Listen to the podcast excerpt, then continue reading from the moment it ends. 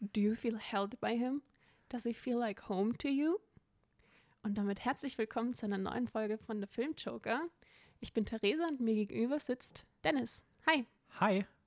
Ja, cool, dass wir, dass wir wieder da sind. Es geht wieder, wieder los. Ähm, Oscar-Season ist vorbei. Vier Folgen über, Oscar über die Oscars geredet und Jetzt schreiten wir an jetzt zum nächsten endlich, Kapitel. Jetzt gibt es endlich wieder was Neues. Ähm, Was gibt's Neues? Was gibt's Neues? Ähm, also bei mir persönlich nicht viel, darüber reden wir Darüber heute reden nicht. wir nicht. Heute überspringen wir das Persönliche.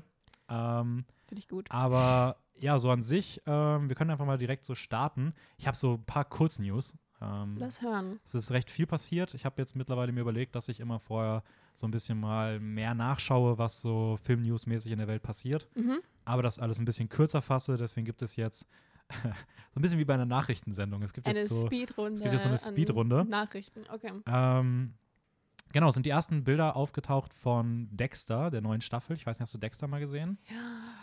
Ich glaube, da habe ich mal so die erste, zweite Folge oder sowas angeschaut. Das ist, ist es der, der irgendwie Blut sammelt? Ja, es ist der Serienmörder, der gute Serienmörder, der Der gute Serienmörder. ja, Ich, das Einzige, woran ich mich erinnern kann, ist, dass er Blut sammelt. Ja, er hat so kleine Blut, wie nennt man das so, ne? diese Plättchen in der, so im Chemieunterricht, wo man dann immer so, unter Mikro oder Biologie, wo du so Tropfen drauf gemacht hast unter so einem Lichtträger oder sowas. Ich habe keine Ahnung, Mikros, wenn du beim Mikroskop, da hast du immer diesen Glasstreifen, dann konntest du irgendwie so einen Tropfen drauf machen, hast dann so eine Glasscheibe Ah, ja, voll, ich weiß, was und du konntest das an der, ja, und das, da, da, da sammelt er halt immer Bluttropfen. Okay. Genau.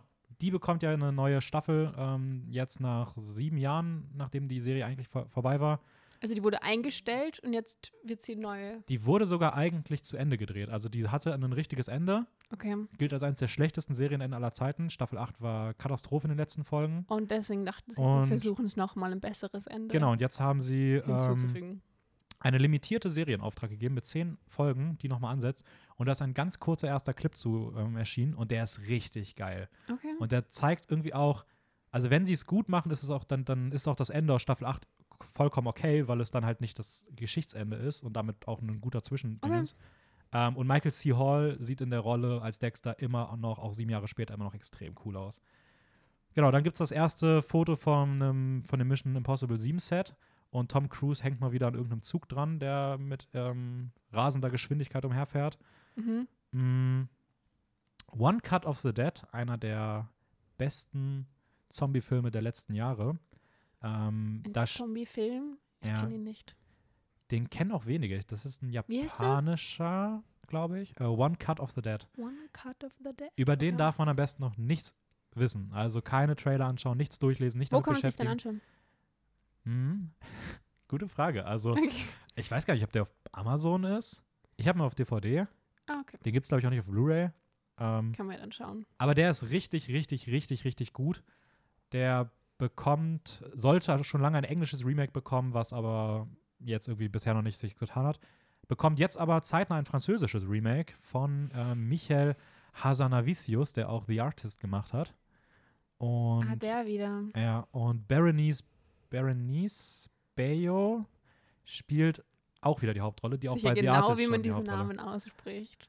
Weißt du das? Ich habe keine Ahnung, ich kann kein Beren, Französisch. Ber, Beren, Beren, die hat so zwei Akzente, so Bere, Nice, Berio. Ja, Wenn es Französisch ist, sprichst du ja nur so jeden zweiten Buchstaben aus, oder? Ich weiß nicht genau, wie das funktioniert. Okay. Ich habe das nie gelernt. Brinnisch. Bitte. Brinnische Bejo. Ähm, ja, und außerdem der Film BIOS, einer meiner meisterwartetsten Filme des Jahres, kommt Mhm. zu Apple TV Plus und damit nicht mehr ins Kino und heißt jetzt Finch. Die haben einfach den Namen geändert, kurz vorher. Keine Ahnung warum, aber Okay. ähm, Werden Sie schon was dabei gedacht haben? Ja, finde ich irgendwie komisch. Ich finde Finch klingt richtig langweilig für einen Filmnamen. BIOS war irgendwie cooler, keine Ahnung. Ich weiß nicht, was beides davon aussagen soll, aber Also der, in dem Film geht es um Tom Hanks, der einen Mann spielt, die Erde ist irgendwie kaputt und er, Mhm. bau- er, er ist kurz vorm Sterben und er will einen Roboter bauen, der sich Okay. nach seinem Tod um seinen Hund kümmert. Voll die süße Geschichte. Ähm, der Regisseur ist Miguel Sapochnik, der hat auch einige Folgen von Game of Thrones inszeniert, Mhm. mit so die besten Folgen von allen. Und das ist jetzt so sein Spielfilmdebüt und der Film sieht ziemlich cool aus. Aber jetzt kommt er halt, wie gesagt, zu Apple TV Plus. Ist noch nicht bekannt wann.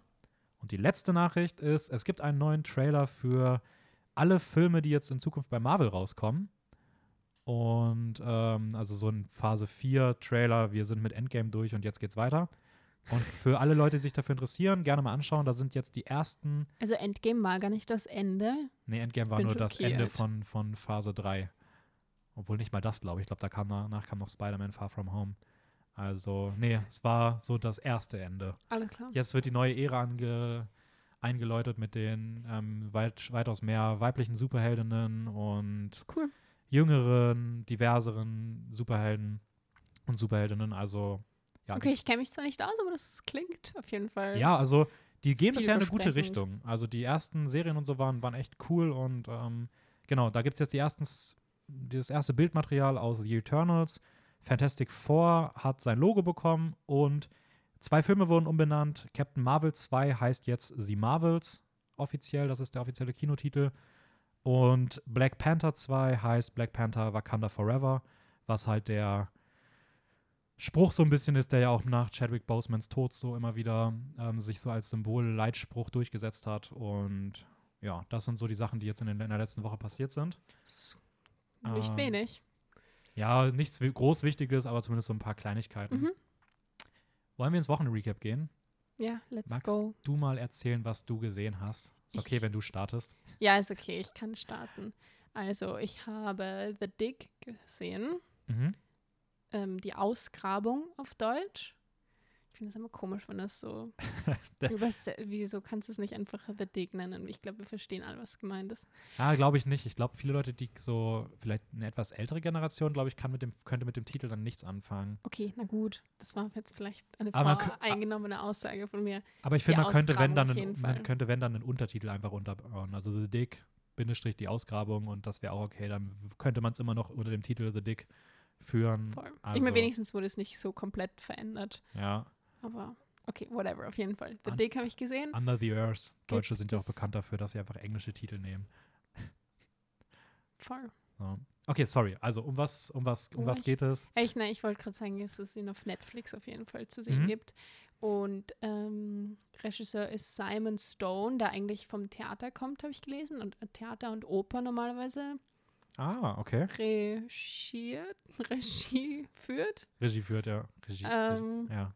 Regiert. Genau.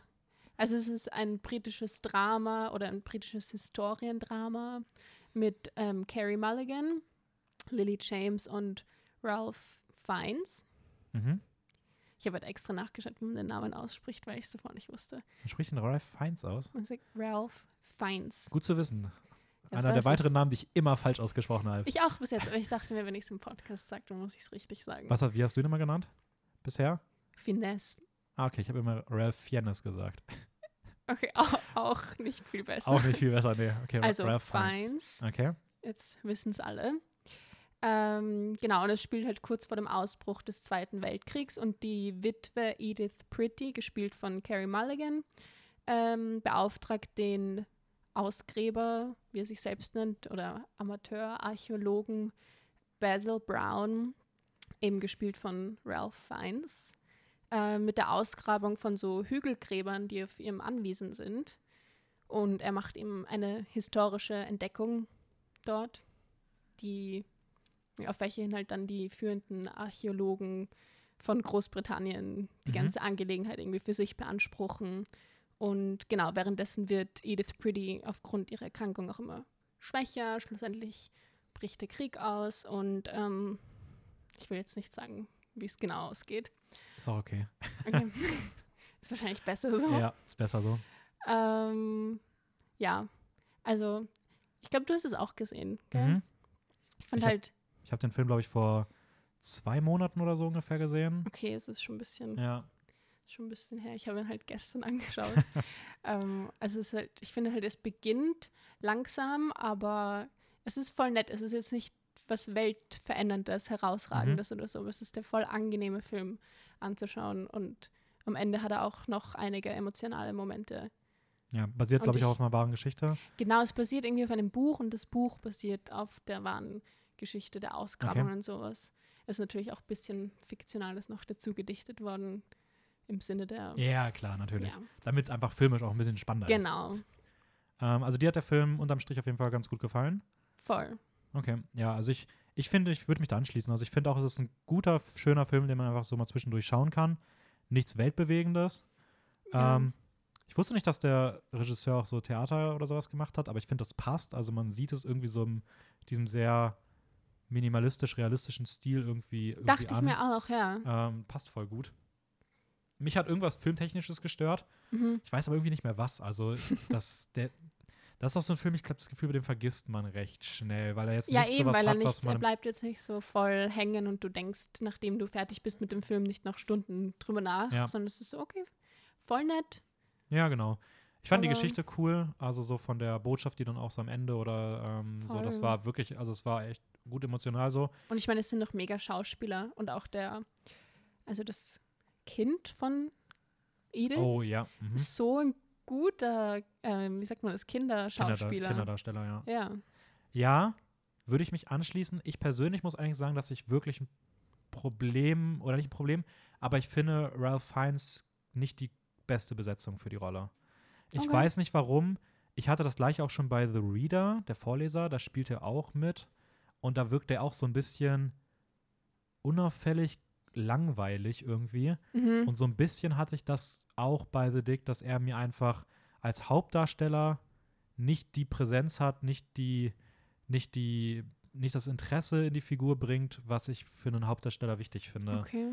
Ähm, Vielleicht ist es auch, also bei von The Reader weiß ich nicht, da wäre es mir jetzt nicht unbedingt, aufgefallen. Aber bei dem kann es halt auch vielleicht dran liegen, dass es halt eine echte Person ist und so Ja, halt realistisch irgendwie Ja. gehalten wird.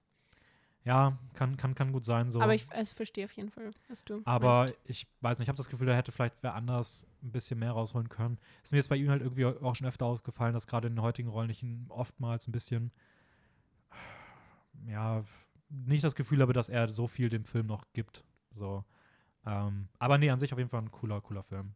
Voll. Dann mache ich mal weiter. geschaut? Ja. Ich muss, habe mich diese Woche richtig schwer getan, mich zu entscheiden, über was ich reden möchte. Mhm. Ähm, habe mich jetzt für eine Doku wieder mal entschieden. Ich glaube, letzte Woche habe ich auch schon eine Doku gehabt.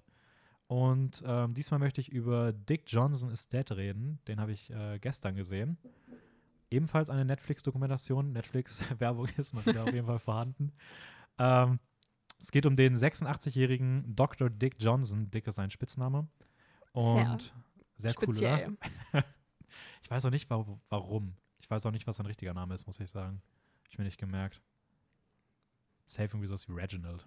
Ich glaube, es war Reginald. Nee, es war bestimmt nicht Reginald. Genau, ähm, der geht zumindest auf das Ende seines Lebens zu. Seine Frau ist schon Jahre vorher nach einem langen Alzheimer-Krankheitsverlauf verstorben, war die letzten Jahre nicht mehr sie selbst. Und auch er hat jetzt erste Anzeichen dafür, dass sich mit seinem Gedächtnis irgendwas verschlechtert. Mhm. Ähm, seine Tochter Kirsten Johnson ist Dokumentarfilmerin und sie hat von ihrer Mutter keine wirklichen Aufnahmen, die sie in einer guten Erinnerung m, behalten, wie sie sie in einer guten Erinnerung behalten kann. Und das möchte sie bei ihrem Vater ändern und deswegen entschließen die beiden sich eine Doku zu drehen. Und Aber es ist nicht ihre erste, also es ist nicht so, okay, ich will jetzt eine Doku machen. Ist nee, so, sie hat schon, davor ich glaube, sie, sie macht schon seit 30, 35 Jahren Dokumentationsfilme. Okay. Und ähm, sie das war baut. mein erster Gedanke, war so, okay, die hat halt einfach so eine Kamera genommen und dachte sich, ich mach Jetzt jetzt filme ich meinen Doku. Vater. ja, nee, nee, die, die macht das schon. Also, es ist ihr, ihr Beruf, ähm, Okay, ihre klar. Leidenschaft. Und ähm, genau, sie entscheiden sich dafür, dass sie halt eine Doku machen, in der sie mit so ein bisschen schwarzem Humor den Vater immer wieder in absurden Situationen umbringen. Mhm. Und gleichzeitig reden sie halt auch ganz viel darüber, was es halt bedeutet zu sterben. Ähm, sie arbeiten so, die Vater-Tochter-Beziehung wird aufgearbeitet, dass der, so dieses Krankheitsbild von der Mutter ähm, spielt sehr viel zwischen diesen Emotionen, zwischen extrem witzig und irgendwie tief traurig, weil es Ja. auch so, gerade wenn man das selber so ein bisschen kennt und sowas, dann, dann äh, geht der Film einem auch schon sehr nah. Mhm. Und es ist eine herausragende Dokumentation. Ähm, super interessante Menschen, voll schön, visuell total einzigartig. Also wirklich eine, ein unfassbares Erlebnis. Ähm, eine riesige Empfehlung auf jeden Fall. Das klingt auch voll gut dafür, dass ich eigentlich Dokus nicht schaue. Also ich weiß nicht, wann ich das letzte Mal eine Doku geschaut habe. Ich glaube, es war auch Aber das klingt unterhaltend. ja, ich glaube, es war erst die achte Doku oder so, die ich in meinem Leben gesehen habe. Okay, also du bist jetzt auch noch nicht Nee, so nee, ein nee. Doku-Spezialist. Also, klar, wenn man irgendwie mal so im Fernsehen, oder das zähle ich jetzt mal nicht mit, wenn da irgendwie sowas auf N24 läuft, aber so wirklich so einen Dokumentarfilm oder so eine Dokumentarserie habe ich selten bisher gesehen. Aber die, die ich gesehen habe, Mhm. waren irgendwie auch wirklich gut. Aber ich habe da auch Okay. nicht oft Lust drauf. Also, ja, mal ab und zu geht's mal. Aber nur am Vormittag. nur am Vormittag, ja. Ir irgendwie schon, ganz komisch. Ich weiß nicht warum. Es ge- geht nur zu einer speziellen Tageszeit. Obwohl Free Solo habe ich auch abends gesehen. Der war, der war, die war auch echt richtig gut. Aber nee, also Dick Johnson ist Dad auf jeden Fall ziemlich, ziemlich cool. Ähm, ja. Wollen wir ins Hauptthema einsteigen? Steigen wir, steigen wir ein. Haben wir noch gar nicht drüber geredet, oder? Worum es geht, nee, haben wir ja. gar nicht gesagt. Nur so, ja, wir machen heute nicht zu den Oscars, aber wir sagen euch auch nicht was. Erzähl mal, worum geht's? Genau, wir reden heute über, ähm, kleiner Spoiler vorweg schon mal, einen meiner aktuellen Lieblingsregisseure. Ähm, oder zumindest einer meiner, der, der interessantesten Regisseure und Regisseur, Regisseurinnen, so die es momentan meiner Meinung nach gibt. Mhm. Ähm, Ari Aster, so spreche ich ihn zumindest aus. Wir sprechen jetzt einfach so aus. Wir sprechen jetzt einfach so aus, ist okay für dich. Ari Aster. Ist, ich, ja, Können auch Ari Aster sagen. Ari Aster? Ari Aster. Ari Aster. Äh, genau, und wie er so ein bisschen, ähm, er ist ein Regisseur, der bisher größtenteils, also bisher ausschließlich Horrorfilme gemacht hat und auch was seine Filme so ein bisschen über das Horrorgenre aussagen. Hat er nur Horrorfilme gemacht? Ja, Weil ich weiß, er hat ja bevor diese eben Spielfilme, über die wir heute reden, gemacht hat, hat er, hat er ganz viele gemacht, Kurzfilme gemacht. Ja. Da weiß ich tatsächlich nicht, ob da irgendwas anderes dabei ist. Aber seine Spielfilme bisher sind auf jeden Fall eher äh, sind aus dem Horrorbereich. Okay, also Und- du hast von seinen Kurzfilmen nichts gesehen. Nee, ich habe mir nur was durchgelesen und da waren auf jeden Fall ein paar bei, die auch in die Horrorrichtung gehen. Mhm. er wird bestimmt auch mal irgendwas anderes gemacht haben und sich ausprobiert haben, aber genau, also im Spielfilmbereich auf jeden Fall bisher zwei Horrorfilme. Die stellen wir euch gleich auch vor, reden ein bisschen darüber und am Ende spoilern wir auch nochmal und reden ein bisschen ausführlicher über explizite Sachen. Das machen wir erst am Ende, das heißt, ihr könnt euch das anhören, Genau. bis wir sagen, hey, ab hier nicht mehr und dann dürft ihr abschalten. Ihr werdet wenn ihr, gewarnt. ihr werdet gewarnt. Genau. Ähm, wir haben beide im Studium, warum wir die Folge jetzt machen, ist, wir haben, glaube ich, beide im Studium irgendwie, du hast jetzt ganz aktuell was, wo du dich mit Midsommar ein bisschen auseinandersetzen wirst. Genau. Und ich habe im letzten Semester eine Hausarbeit zu Midsommar geschrieben. Mhm. Und dann haben wir uns irgendwie gedacht, können wir dazu ja mal eine Folge Sagen wir machen. doch mal, reden wir mal über Midsommar. Und ähm, auch noch über Hereditary, den hast du jetzt dann gestern geschaut. Genau, das war der Vor Vorgänger. Der Also Vorgänger das war von ja sein, ja. sein, Der Vorgänger von The Dick oder nein, der Vorgänger von Midsommar. hast du The Dick oder Hereditary zuerst gesehen? Hereditary. Ah, okay. Ja, so rum ist auch ganz gut. Danach wieder ein bisschen runterkommen. Voll. Ähm, Genau. genau. Es waren zwei Tage dazwischen, glaube ich. Ah, okay. Na gut. Das ist dann auch ganz gut. Kann man sich auch mal wieder ein bisschen beruhigen, Filme sacken lassen. Ähm, genau, beide Filme sind von A24. Mhm. Meinem Nummer 1 Filmstudio, was es momentan gibt. Ich finde A24 ist unfassbar großartig. Die haben Moonlight gemacht, Eighth Grade, The Lighthouse, Waves, Uncut Gems, um jetzt nochmal ein paar zu nennen von den Filmen, die so zuletzt rausgekommen sind. Mhm. Und ich weiß nicht warum, aber wenn ein Film oder ein Trailer am Anfang mit A24 beginnt, Same. Und das, du weißt schon, du hast schon im Gefühl, das wird gut. ja, oder? Aber also, auch nur, weil wirklich so die besten Filme, die ich im letzten Monat gesehen habe und in den letzten zwei Monaten, waren alle von Ja. A24. Aber es ist bei mir genauso. Überrascht, Also, ich weiß nicht. Das auch so die Trailer, die jetzt so rausgekommen sind von Filmen, die demnächst rauskommen. So, wenn da irgendwie, da kommt A24 und ich, ich, ich habe direkt so einen Hype. Ich weiß Ja, nicht warum, ja. aber wir sind Fans. wir sind Fans, genau. Ähm, ja, voll. Also, nee, ich mache mich, also, wenn ihr irgendwann mal überlegt, was man schauen kann, geht einfach irgendwie, geht ein A24-Filme und sucht euch was raus. Ähm, Ihr werdet nicht enttäuscht. Ja, und Ari Aster ist so jemand, das hat er auch mal irgendwann selbst gesagt, er orientiert sich bei seinen Horrorfilmen so ein bisschen an den großen Filmen von früher so, Rosemary's Baby, The Shining, also Filme, die Okay. weniger auf, auf, auf so Schockeffekte beziehungsweise auf so Jumpscare-Sachen setzen, sondern eher über eine ruhig erzählte Geschichte und eine dichte Atmosphäre überzeugen sollen. Mhm. Und ich finde, das merkt man auch in beiden seinen Filmen eigentlich recht gut. Ja. Und damit würde ich sagen, können wir mal einsteigen und erzählen euch mal ein bisschen, um was es in den Film geht. Und wir würden mal mit Hereditary beginnen. Genau. Also, Hereditary rausgekommen 2018. Ähm, es geht darum, Annies Mutter, Annie ist gespielt von Toni Collette. Mhm.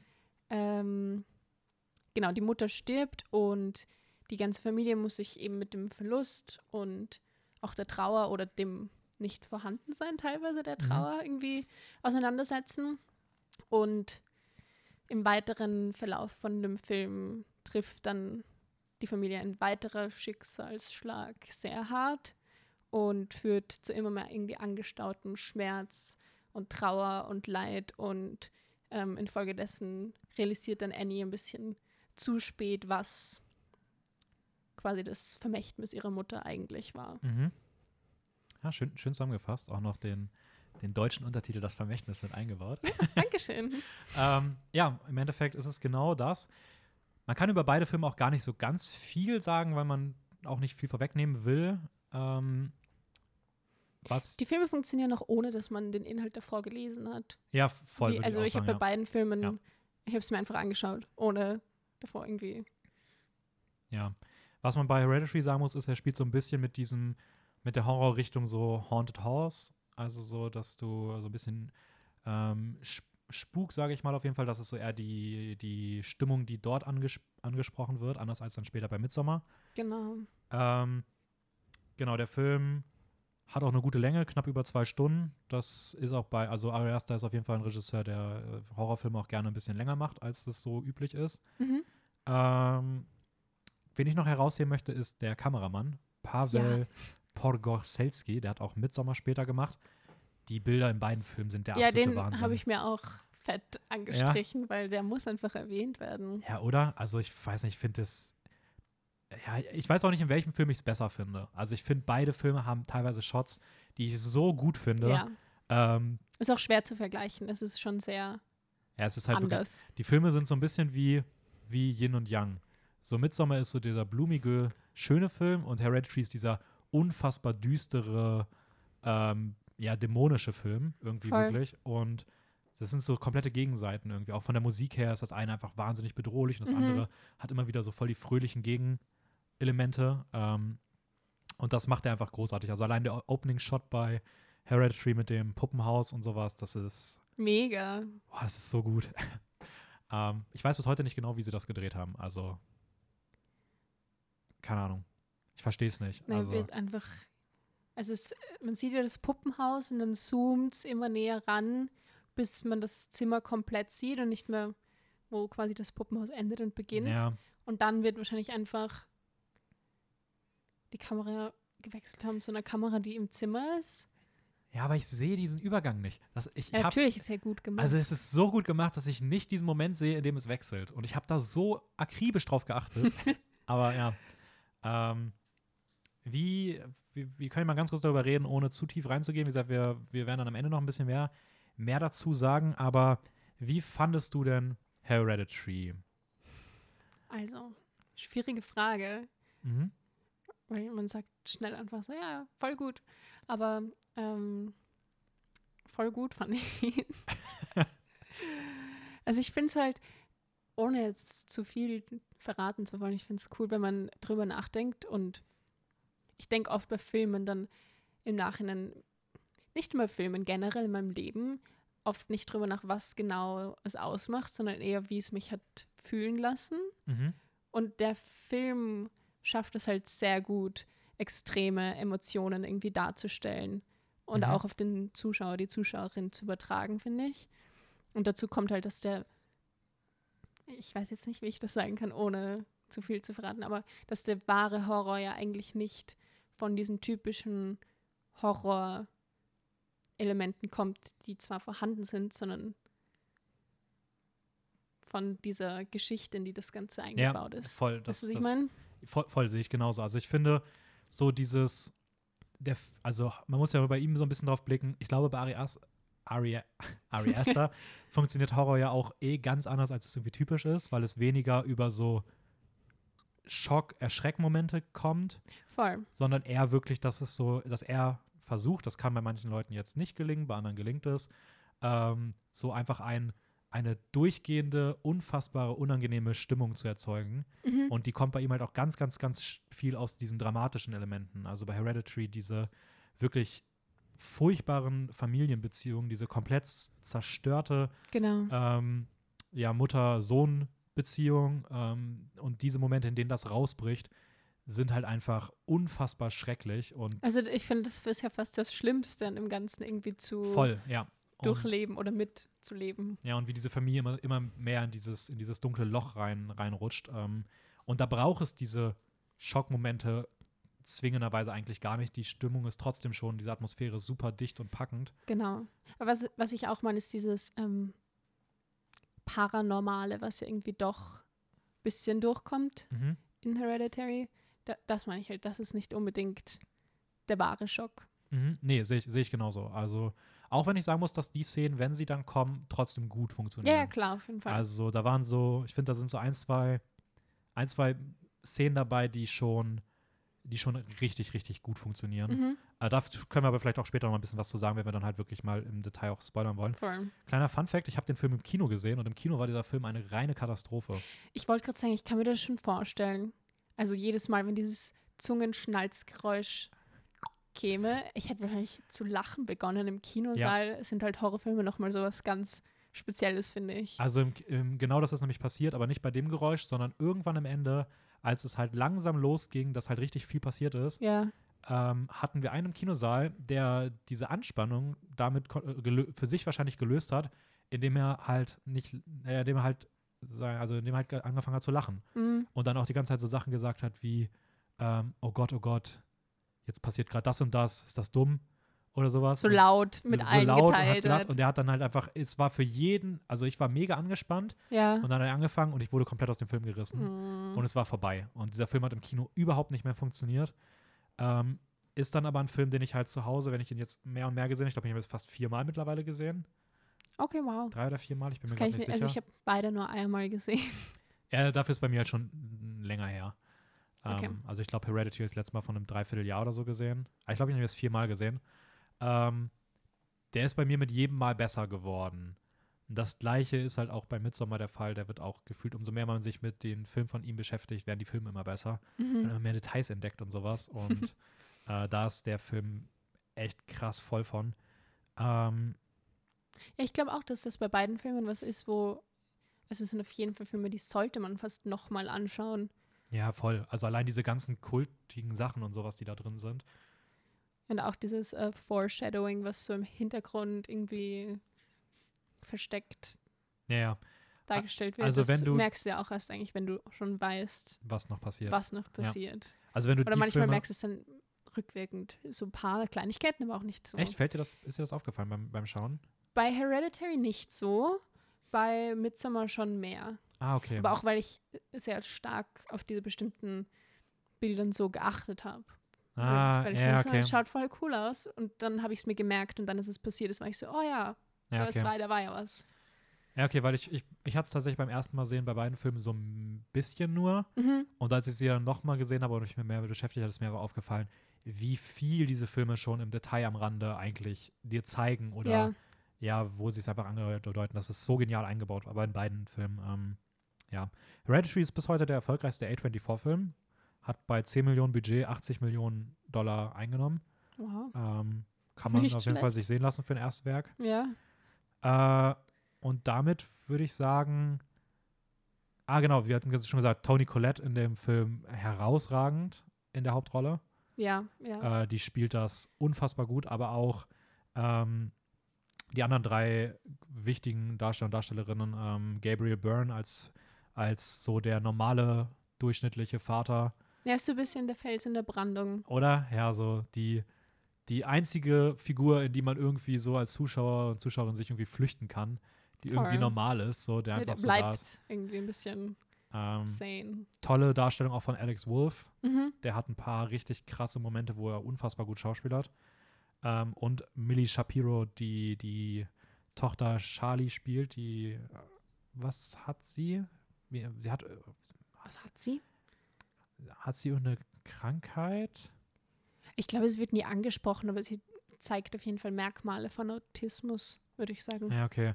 Auf jeden Fall eine extrem gute Figur für einen Horrorfilm. Also ich finde, sie passt da, äh, sie, sie erzeugt am Anfang irgendwie so eine Stimmung einfach nur durch ihre Taten, durch ihre, allein durch dieses, das, das kriegst du halt einfach nicht aus dem Kopf raus in dem Film. Ähm, also auf jeden Fall extrem starke Darsteller und Darstellerinnen. Mhm. wollen wir dann zum Folgefilm gehen, Midsommar? Ja, Ein Jahr später. ein Jahr später. Ein Jahr Du später. und das- erzählst uns, worum es geht. Ja, es ist eine schwedische Produktion, äh, was wahrscheinlich so, also zumindest eine teilweise schwedische Produktion. Äh, da merkt man schon, dass er sich auf jeden Fall gesagt hat, das Thema Midsommar wird vernünftig eingebaut. Mhm. Äh, der Film geht deutlich länger, zweieinhalb Stunden knapp. Ja. Mm, Und ähm, auf den Cast können wir später eingehen. Es geht um, ähm, um Danny. Danny ist die Hauptdarstellerin oder die, Haupt, die Hauptfigur, nicht die Hauptdarstellerin, die Hauptdarstellerin ist Florence Pugh. Ähm, ja da- Sorry. Ähm, genau, und sie spielt Danny und Danny wird am Anfang damit konfrontiert, dass sie auf einen Schlag alles verliert. Wir haben eben mal ein weiteres Mal einen, einen ganz, ganz, ganz großen tragischen Trauerfall, ähm, der sie komplett aus dem, aus dem Leben wirft. Sie findet auch in ihrem, in ihrem Freund äh, Christian keine wirkliche Unterstützung, keine wirkliche Stütze. Man merkt, Mhm. dass die Beziehung sehr kaputt erscheint. Und Am Zerbröckeln ist. am Zerbröckeln ist, genau. Und Christian möchte mit seinen, mit seinen Boys äh, nach Schweden fahren zum Mitsommerfest, weil auch der eine Freund von ihm dort seine Dissertation schreiben möchte und der andere Freund von ihm aus dieser kleinen Gemeinde kommt, Hal, Hal, Hal, Holger oder wie sie heißt, ähm, und dort halt dieses Mitsommerfest feiern. Und so ein bisschen aus der Not heraus wird Danny eingeladen mitzukommen ähm, zum Widerwillen der, der Gruppe ein wenig, besonders von einem, ich weiß gar nicht, wie er heißt, Mark. Mark, genau, großartig gespielt von Will Poulter, der ist so unsympathisch. Ja, man Ähm, mag ihn nicht. Und ja, sie kommen da an, es ist alles, die Sonne geht nie, na, nahezu nie unter, es ist immer hell, alles ist voller Blumen, es wird ein, es wird, sie werden auf eine neuntägige Zeremonie vorbereitet ähm, und dann passieren Dinge Mhm. und ähm, es, es spitzt sich immer mehr zu, es entwickelt sich in eine horrorhafte Richtung. Ähm, der Horror liegt hier diesmal viel mehr in so einer Goriness, ähm, sehr blutige Bilder teilweise, aber es sieht immer sehr schön aus. Und Ja, auch so auf ganz spezielle Weise, sogar die blutigen Szenen schauen irgendwie schön aus. ja, es hat was super Ästhetisches irgendwie. Ja, ähm, ja das ist Midsommer. Frage wieder an dich zuerst. Wie, wie, wie fandst du den Film? Also mal vorweg gesagt, ich fand Midsommar besser als Hereditary. Mhm. Darüber können wir auch nachher noch ein bisschen reden. Ähm, aber vielleicht auch nur, weil halt auf den ersten Blick er, also so, wenn du ganz grob schon drauf schaust, ist halt einfach was ganz Besonderes, dadurch, dass es ein Horrorfilm ist, der immer im Hellen spielt oder so gut wie immer im Hellen spielt. Und auch, dass irgendwie diese, diese Horrorelemente von Menschen ausgehen. Also Mhm. keine, weißt du, die ganzen Horrorfilme, die ich früher geschaut habe, waren halt so Insidious, The Conjuring und sowas. Das halt, hat halt immer irgendwas mit Dämonen zu tun. Das heißt, für mich war es dann doch irgendwie, wow, das geht alles von Menschen aus. Die sind so grausam. Ich meine, wir nicht. Ich, ich war das ja nicht, aber die sind Ja. so grausam. Und einfach dieser Faktor, wie verstörend das ist, hat auch danach noch voll nachgewirkt. Ja, okay. Ver Also verstehe ich ich dann aber, fertig war mit dem Film, war ich so, wow, okay. Das muss ich jetzt erstmal verarbeiten. Ich muss mit irgendwem drüber reden. ähm, Ja, was also, aber auf jeden Fall halt dafür spricht, also für den Film. ja, voll. Also, wenn der das auslösen kann, ist immer ein gutes Zeichen. Genau. Ähm, nee, ich stimme dir auf jeden Fall zu. Midsommar ist auch ein Film, der ist bei mir wirklich mit jedem Mal deutlich besser geworden. Ist für Mhm. mich auch mittlerweile Wie oft hast sehr, du den gesehen? Äh, ich habe ihn jetzt zweimal gesehen, aber ich habe sehr viele Szenen sehr oft gesehen, als ich Okay. halt für meine, also als ich den für meine Hausarbeit brauchte, habe ich den Film nicht nochmal ganz geguckt, aber ich bin halt so nochmal durchgeskippt und habe mir Alles gewisse klar. Sachen immer wieder angeschaut. Okay. Auch so im Detail. Ich habe halt über Rituale geschrieben und wie halt Rituale früher im Theater dargestellt wurden und wie das im Film dargestellt wurden und wie man halt auch mit der Hauptfigur sympathisiert und welche Rolle sie dort einnimmt und Ja. sowas. Ähm, und der Film ist dann halt wirklich immer besser geworden. Ich glaube, ich habe am Anfang zu sehr mit der Hereditary-Brille gesehen oder mir sind zu viele Sachen aufgefallen, wo ich mir dachte, ah, das ist jetzt recht ähnlich dazu und das kenne ich schon daher und er ist irgendwie mir- Aus Hereditary? ja, dass ich an ein paar Stellen das Gefühl hatte, er ist mir, er, er, er Ari Aster wollte zu dicht, ähm, ja, wollt, wollte nicht enttäuschen und hat so gewusst, okay, er muss es so ähnlich machen wie, wie Hereditary und gleichzeitig wollte er es auch komplett anders machen. Okay. Ähm, und das ist mir jetzt so ein bisschen damals aufgefallen, aber mittlerweile ist es mir halt egal und ich betrachte den Film jetzt eher so einfach für sich. Und da finde ich ihn halt wirklich auch absolut großartig. Mhm. Ähm, ich glaube auch, dass beides Filme sind, über die du in vielen Jahren noch reden wirst, so wie wir heutzutage über so Rosemary's Baby, The Exorcist, The Shining, Mhm. ähm, sind das so für mich die Horrorfilme der aktuellen Zeit, die auch zeitlos bleiben werden. Ähm, aber ist jetzt auch nur meine bescheidene Meinung. Andere mögen die vielleicht können damit nichts anfangen. Aber nee, ich finde Midsommar auf jeden Fall auch, auch großartig.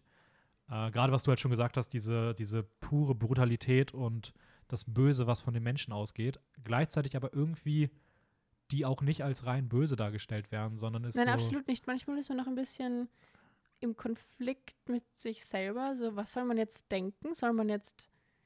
So, manchmal versteht man das auch, was sie. Also, Ja. nicht unbedingt, man versteht es jetzt, aber man. Man sieht ja, es sind halt nicht so reine Feinde irgendwie. Ja, sie sind, sie, sie agieren für sich genommen schlüssig genau, ja. und nachvollziehbar und verständlich irgendwie. genau. Ähm, und Das ja, basiert halt alles auf irgendwie Traditionen und so. Und das ist. ja, dann ist voll okay. Nein, natürlich nicht, Nein. aber. Nein, ich weiß eh, was du meinst. Aber ähm, ja, also ähm, ich finde es auf jeden Fall schon mal gut, dass wir beide, beide Filme mochten. Ja. Ich finde es auch spannend, dass wir beide genau andersrum Voll, die andere haben. Reihenfolge. Äh, Ich finde es ich find's interessant, was dir aufgefallen ist, was, was du gerade eben gemeint hast, wo du das Gefühl hast, dass Ari Aster versucht hat, Hereditary treu zu bleiben, weil was mir aufgefallen ist, also während ich es geschaut habe, mhm. war eine Kamerabewegung, wo die Kamera so von oben plötzlich runterschaut und sich dann so Kopf dreht überdreht. und ja. Kopf über irgendwie die, alles zeigt. Das weiß ich noch, dass es mir in beiden Filmen Mhm. so sofort aufgefallen ist. Ja, genau, also das, den, den Shot gibt es halt in Hereditary, da ist er, da ist er nicht so relevant und wichtig, während er bei Mid- Midsommar jetzt halt deutlich präsenter ist und auch Genau. für so diesen Prozess der, des Verlassens der New Yorker normalen Welt hin zu dieser Midsommar-Welt steht. Ja. Ähm, großartiges, also vielleicht die schönste Szene im gesamten Film. Ich finde die so geil. Ähm, aber genau, und ich finde sonst, ich weiß nicht, ich finde so dieser, dieser Aufbau mit diesem, ähm, dass bevor der Horror kommt, es um diesen, dass er es beides mal in so einem persönlichen Trauerfall verankert, dass es in beiden Mhm. Szenen diese, diese langgezogene, auch über Szenen streckende Weinszene gibt, die du auch in beiden Szenen, in beiden Filmen Ja, hast. die Art, wie er diese extreme Emotion Ja, darstellt, ist auch ähm, und, auffällend. und auch ein wenig, ich, ich weiß es gar nicht, also auch diese Versteckung, das ist kein Wort, das Verstecken, die Versteckung, Mhm. die Versteckung äh, der, nee, das Verstecken dieser ganzen symbolischen Andeutungen, Ja. was noch passieren kann, das macht er halt in, in Midsommar auch. Es passt auch super rein, aber ich, ich habe schon das Gefühl, dass er auch so ein bisschen die Hereditary-Formel nochmal angewandt hat.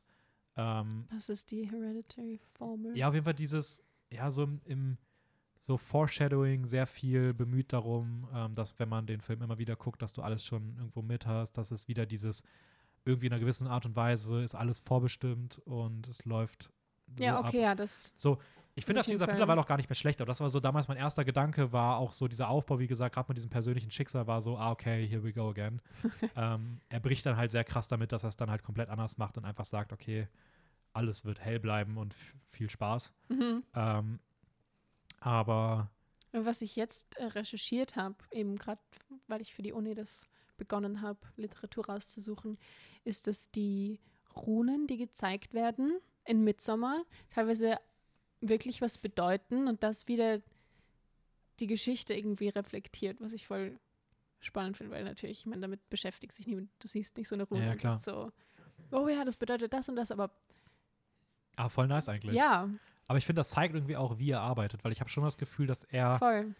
es ist so sehr tief, geht er in diese ganzen Themen rein, zumindest in seiner Recherche und auch in dieser Detailverliebtheit, Genau. dass es viele Leute, die den Film schauen, auch ein bisschen abstoßen kann. Also, dass du dir so, wenn du da nicht so drin bist, weil ich kenne tatsächlich ein paar Leute, die mit dem Film nichts anfangen können, für die das dann einfach mit zu, welchem? Mit beiden. mit, mit beiden teilweise. Vor allem aber mit Hereditary, weil ich finde, der ist noch tiefer drin.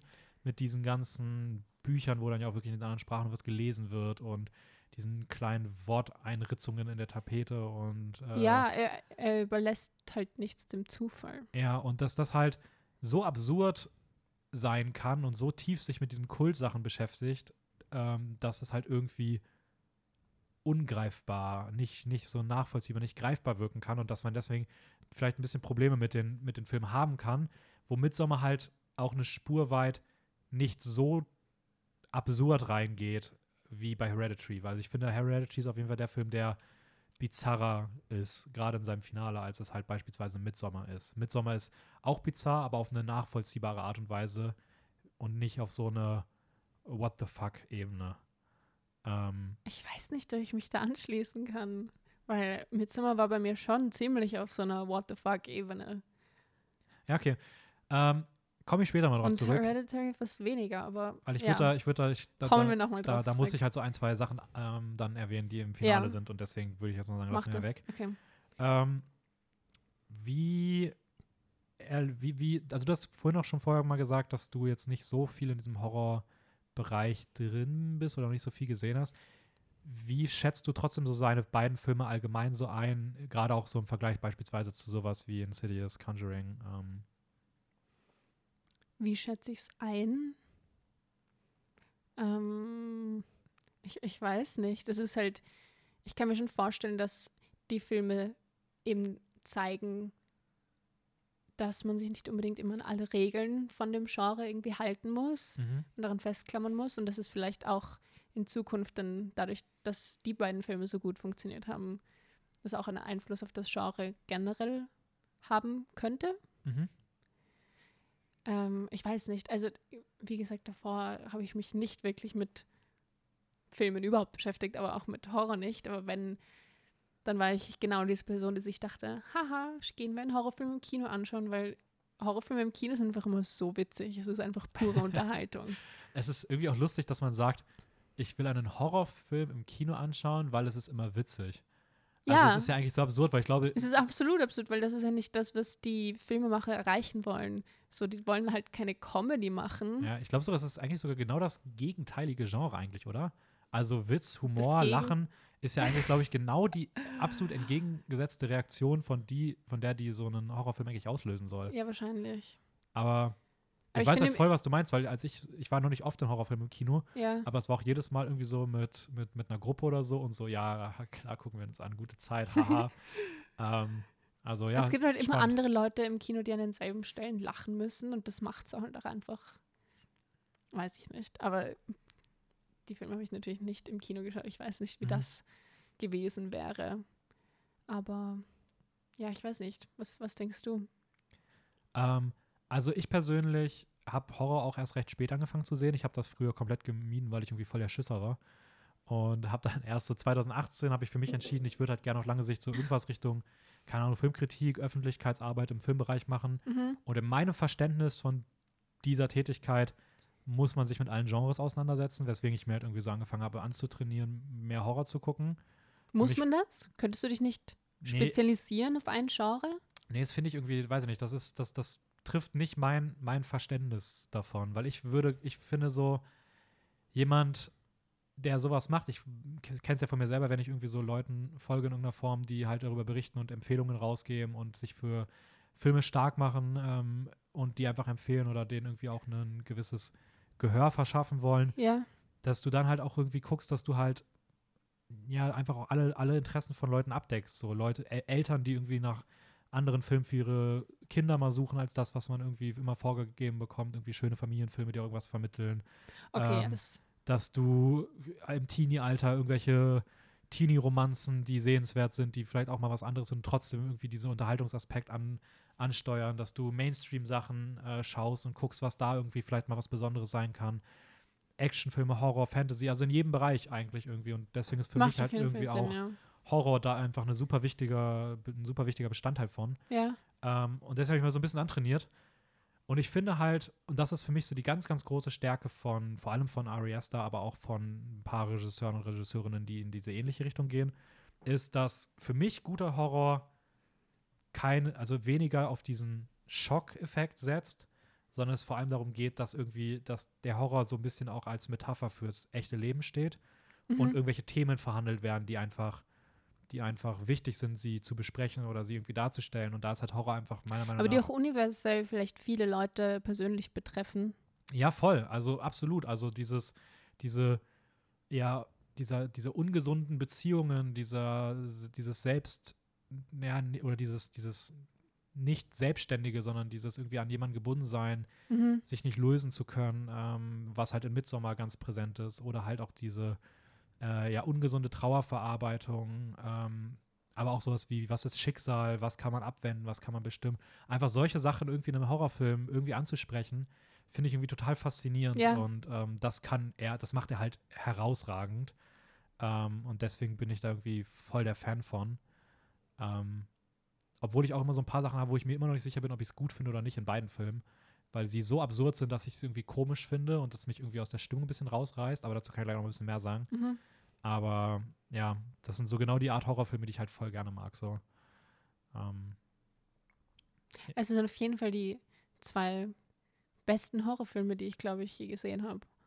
ach, echt so krass gleich. Weil es nicht so viele sind. Und wenn man wenn man es so mit Annabelle vergleicht, ist halt ein irgendwie ganz anderes Level. Ja, ich werde da jetzt auch nichts gegen sagen. Also ich stimme da voll zu. Die sind bei mir auch ganz weit vorne dabei. Ähm, Aber vielleicht, ich habe halt auch nicht so viel Horrorerfahrung, das muss man dazu sagen. Ja, also ich finde, Ari Aster steht da halt auch so ein bisschen für diese, ähm, es wird auf jeden Fall, ich weiß gar nicht, ob es ein offizielles Genre ist, aber es wird so ein bisschen als neue Welle des amerikanischen Horrors bezeichnet. Mhm. Und das ist halt genau dieses Dramen fokussierte Horror ist irgendwie zweitrangig, aber trotzdem halt durchgehend präsent. Aber es geht nicht um Jumpscares.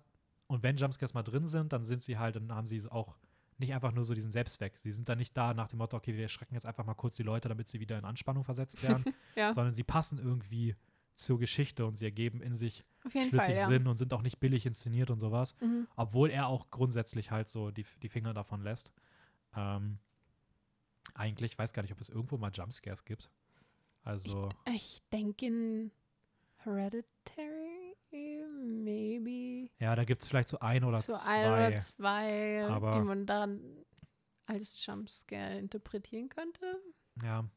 Ich hasse Jumpscares, wenn sie einfach nur da sind. Das sind die Momente, in denen du lachen musst. Ja, aber ich verstehe es nicht, weil das ist halt wirklich so, als ob ich durch, nen, durch die Stadt gehe Ja. und einfach random Leute einfach anschreie und, und die sich dann erschrecken. Das ist der gleiche Effekt, weil du sitzt dann im Kino da und du hast ja keine Angst wegen der Geschichte unbedingt, sondern du hast nur Angst, weil du die ganze Zeit denkst, fuck, wann kommt wieder dieser Ja, Jumpscare? aber wann es wird halt die laut? Spannung aufgebaut und dann plötzlich BAM in your face. Ja, aber das ist, ich Du weiß musst nicht. jetzt vom Sessel fallen.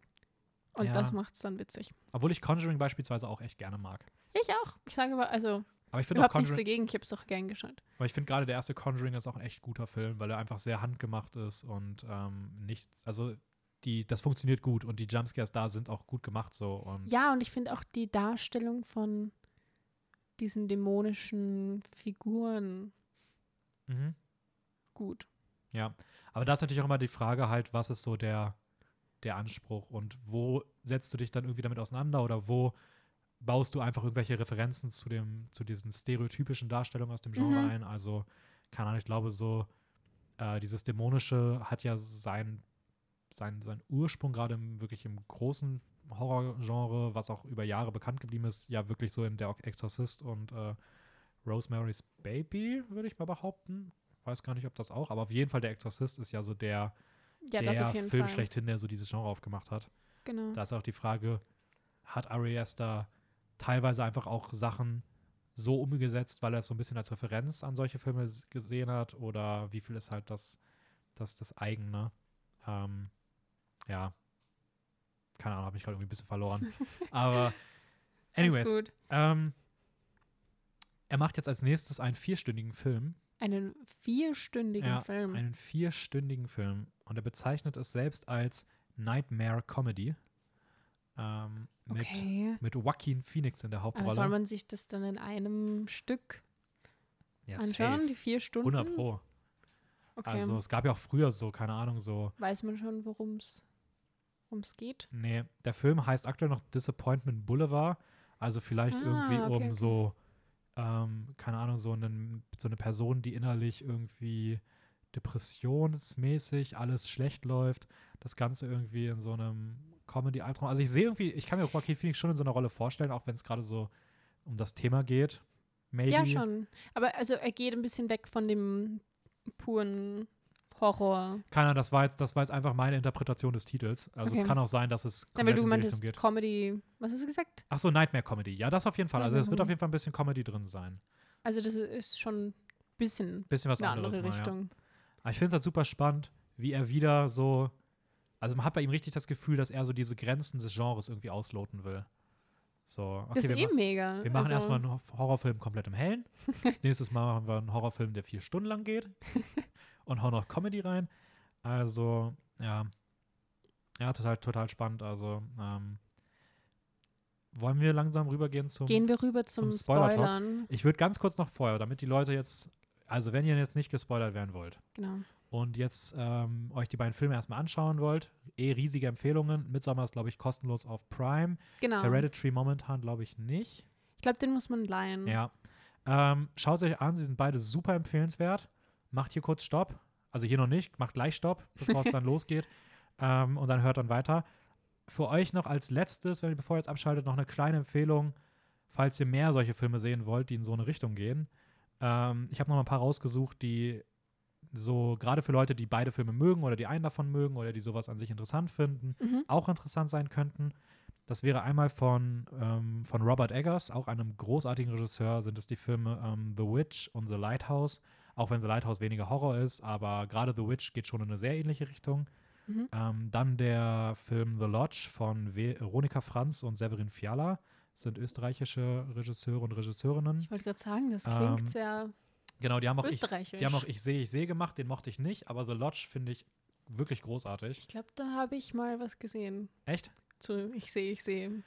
Ja, ich finde die Handlung ist leider Ich habe mir den Film nicht angeschaut, aber Ja, die Handlung ist halt irgendwie ein bisschen vorhersehbar und ich finde die Schauspieler leider nicht gut. Ähm, Okay. Aber ja, The Lodge ist auf jeden Fall extrem cool. Äh, His House von Remy Weeks, der ist auf äh, Netflix. Ein extrem cooler Horrorfilm aus dem letzten Jahr. Gleiches gilt auch für äh, Relic von Natalie Erica James. Auf Mhm. Amazon Prime ist der. Geht auch in eine sehr ähnliche Richtung zu Hereditary. Extrem cooler Horrorfilm. Äh, Jordan Peele mit Get Out und Us. Auch zwei sehr bekannte Horrorfilme, die so auch große Vertreter des, des Genres aus den letzten Jahren waren. Also gerade Get Out ist ja wahnsinnig gut angekommen. Ähm, dann noch The Babadook von Jennifer Kent. It Follows von David Robert Mitchell.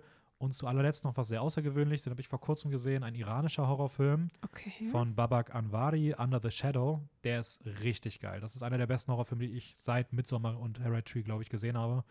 Ähm, extrem geil. Under the Under Shadow. the Shadow. Genau, ist auf Netflix, hat ein pottenhässliches Filmcover, ist aber echt richtig, richtig nice und behandelt halt so ein bisschen diese Iran-Irak-Kriegsstimmung und ähm, ja, dieses Familie zu Hause, draußen bricht der Krieg los, man fühlt sich nirgendwo mehr sicher ähm, und wird dann auch sehr, sehr, sehr, sehr creepy. Ähm, und damit würde ich sagen, ab jetzt werdet ihr gespoilert, schaltet aus, lauft davon und ähm, wir können einfach mal ein bisschen über explizite Szenen reden. Ähm, ja. Wollen wir wieder mit Hereditary starten? Ja, wir haben vorhin die ganze Zeit gesagt, ja, dazu sagen wir später was. Und was war das nochmal? Ich weiß noch, ähm, das Ende. Mhm. Äh, Das, also, Wa- Was genau? Meinst du wirklich das genaue Ende? ja, du hast vorhin verglichen mit Sommer das Ende und Hereditary das Ende Mhm. oder Gegenende, dass dir bei dem einen irgendwas Ah, dass ich, fehlt. dass ich, dass ich, ähm, dass ich Hereditary weitaus bizarrer und absurder finde und mehr What the Genau. fuck. genau. Ja. Also, ich finde Midsommar am Ende natürlich auch vollkommen what the fuck mit dem, ähm, gerade mit dem Dude, der da in der Scheune hängt und auf geöffneten Rücken besitzt und seine Lungen hängen da raus. Ja. Ähm, und auch dann das mit dem ganzen Feuer und diesem Ritual, was da kommt. Mhm. Aber ich finde, das ist irgendwie, du musst dir nicht so viel dabei denken, weil das Visuelle dir viel erzählt. Ähm, während, und deswegen finde ich, es ist nicht so, es ist natürlich what the fuck, aber es ist nicht so, hä? Was, Okay, was, für, okay. was für ein Ich kranker dachte- Kram. Ich dachte, du meinst, weil es so ein bisschen gestaffelt ist. Also es kommt ja nicht alles auf Mhm. einmal, sondern es passieren dann gegen Ende immer mehr so komplett verstörende Sachen. Ja. Und ich finde halt bei Hereditary ist das irgendwie auch so. Es hat ja am Ende diese komplette Tour de Force, so diese Jagd durch das Haus, dann Ja. dieses, dass sie Kopf unter, über, unter dieser Luke hängt, dass sie dann an der Decke hängt und sich den Kopf absäbelt. Aber auch diese ganzen weirden, nackten Leute, die dann da auf einmal überall stehen und dann Aber siehst du, das ist so ein Punkt, wieso? Also Ich- wa- was genau ist der Hintergedanke von diesen nackten Leuten?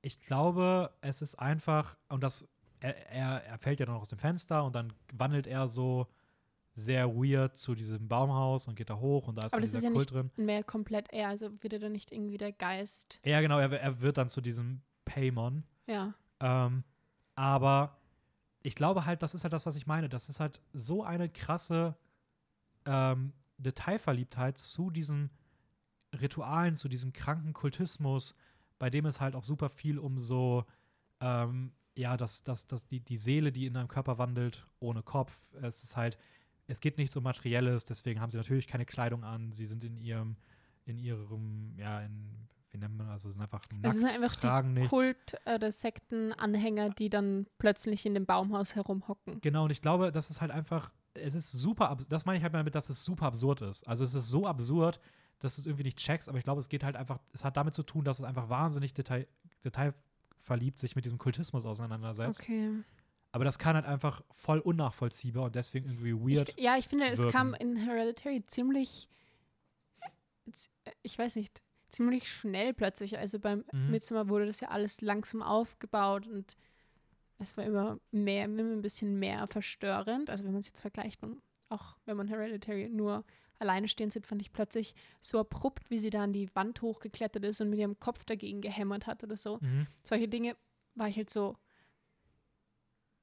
das war jetzt nicht nötig und das hat jetzt nicht unbedingt so was Unangenehmes ausgelöst in mir. Es war halt so, okay, Ah, okay, weil ich, weil ich fand das, ich, bei mir haben die richtig funktioniert. okay. Also ich fand das schon, ich weiß nicht, so dieses alleine er wacht nachts auf, du weißt, jetzt wird es langsam übel und ja, dann hast du aber wieder nicht diese, du hast halt fast nie diese Jumpscares, weil du immer sie siehst. Also du rechnest nicht damit, dass gleich was passiert direkt oder du weißt nicht, was passiert, sondern du siehst sie halt durchgehend im Bild. voll. Und das erzeugt trotzdem irgendwie so eine Stimmung in dir. Und dann passieren einfach so Sachen, die einfach so realitätsverfremdend sind, auf einmal, an, am laufenden Band und die dich, also die du irgendwie schwer greifen kannst. Und dieses Unangenehme für mich ist halt daraus resultiert aus dieser, aus diesem Ungreifbaren, das ich irgendwie nicht zusortieren kann. Ähm, aber das auch irgendwie nicht billig erzeugt wird, sondern halt zu diesem Kultismus passt, der da erzählt wird. Und ich, was ich halt bei Hereditary einfach unfassbar großartig finde, und das ist für mich auch das, weswegen ich diesen Film so genial finde, ist dieses Grundthema oder die Geschichte, die er erzählt, wie sie einfach ähm, mit dieser Puppenhaus-Metapher spielen. ja, das ist So, dass sie einfach voll schön. dass, dass sie einfach sagen, okay, eigentlich so wie sie, also die Annie, glaube ich, heißt sie, oder? Die Mutter, ja? Ja. Mhm. Wie sie halt diese ganzen kleinen Puppenhäuser baut oder diese Tatorte oder irgendwelche anderen Räume, diesen Miniaturdingern baut. Und Also sie macht es ja, um ihre eigenen Erfahrungen irgendwie zu verarbeiten auch, oder? genau voll, also es ist halt auch so ein Spiegel ihrer, Also so die ihrer, ihrer Erkrankung von Seele. ihrer Mutter und Ja. lauter solche Sachen. Aber wie sie so Figuren dort steuert und diese Figuren in ihren Kunstwerken sind ja immer genau dort, wo sie sie hinsetzt. Sie ist die, die diese Wälder, die diese Welt erstellt, erschafft und, und baut. Mhm. Aber genau so sind, ist diese Familie halt Teil eines Puppenhauses und ist eigentlich zu jedem Zeitpunkt an dem Ort, wo dieser Kult irgendwie als Vermächtnis ihr das auch vorgibt. Also sie können es nicht abwenden, egal ja. was es ist. So, es Und ist das ist genau das, was diese erste Kamerafahrt so gut zeigt, weil sie literally das Puppenhaus quasi zum Leben erweckt. Genau so. Und das ist, das, das ist mir halt bei jedem Mal, wo ich den Film irgendwie gesehen habe, noch mehr aufgefallen. Am Anfang war so, ah, okay, cool, aber dann habe ich da gar nicht drüber nachgedacht. Mhm. Aber dieses, ja, dieses Unabwindbare und das halt genau dieses, dieser ganze Verlauf, was passiert, alles so passiert, wie es wahrscheinlich vorherbestimmt war, wie es in diesem Puppenhaus halt gesteuert wurde. Es wird ja auch durch dieses Symbol gezeigt, das immer wieder, also es zum Beispiel an dieser Stange ist, wo ihr Kopf Ja, weg ist, sieht man davor genau, du ich, siehst, du siehst es schon, wenn sie hinfährt. Symbol, das die Mutter an der Halskette hat und das auch an verschiedenen Orten auftaucht. ja, Wie als wäre Ja. das auch schon komplett so hervorbestimmt gewesen. Ja, voll. Und ich finde auch, deswegen finde ich irgendwie das Ende an sich ganz gut, weil es halt der Moment ist, indem er das Haus so symbolisch dann nochmal verlässt, indem er halt durchs Fenster stürzt Ja, und dann halt auch aus dem Haus rausgeht in das Baumhaus hoch und das halt so auch dann aus dieser Kamera fährt raus und es ist halt wieder nur noch so ein schwarzer Hintergrund und du siehst nicht mehr die Welt, in die es eingebettet ist. Und das halt der Moment ist, in dem eigentlich dieses Ritual in irgendeiner Form irgendwie auch abgeschlossen ist ja, und er deswegen halt diesen vorbestimmten Puppenhaus 1 verlassen kann und jetzt in das andere geht. weil das Ähm, verstehe ich, aber trotzdem finde ich das Ende einfach nicht zufriedenstellend irgendwie. Aber ich weiß nicht, auch wo sie eben, wie du gesagt hast, wo sie sich selbst köpft.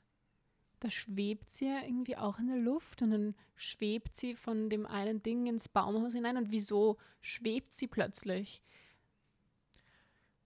Wieso Ja, schwebt sie plötzlich? ja, okay, Der hat mich das- so gestört. ja, das, das, Als sie plötzlich zu schweben begonnen hat, war ich so, nein, das, das zerstört gerade einfach den Moment. ja, ich, Ich finde, das muss ist auch sagen, kein das ist auch so, Gruselfaktor, sondern das ist dann sowas, wo ich mir so denke, mm, nö. aber da ist auch wieder die Frage, bis wohin soll der Film gruselig sein?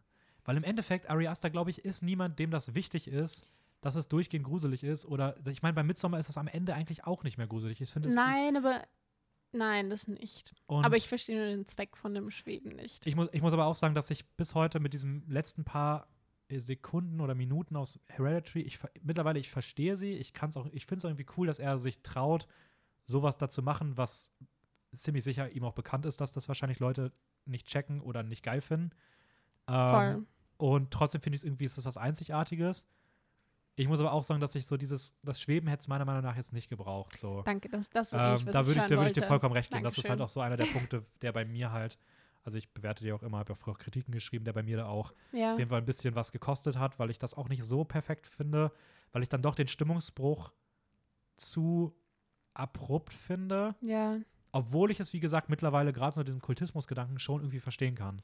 Nein, ich, also im Grunde verstehe ich es schon, nur das sind eben dann so gewisse Elemente, wo ich dann so bin. Ja, Das hätte nicht unbedingt sein müssen. Also ich lege auch auf dieselbe, auf dasselbe Brett, wo ich das ähm, Schweben drauflege, lege ich auch das, wo sie an der Decke ist und mit dem Kopf dagegen schlägt. Das okay, da muss ich, da muss ich aber sagen, äh, klar, das ergibt nicht, irgend- das ergibt irgendwo kein, nicht viel Sinn, aber ich finde den Shot alleine, finde ich so cool. Also für dich war es ein Schock.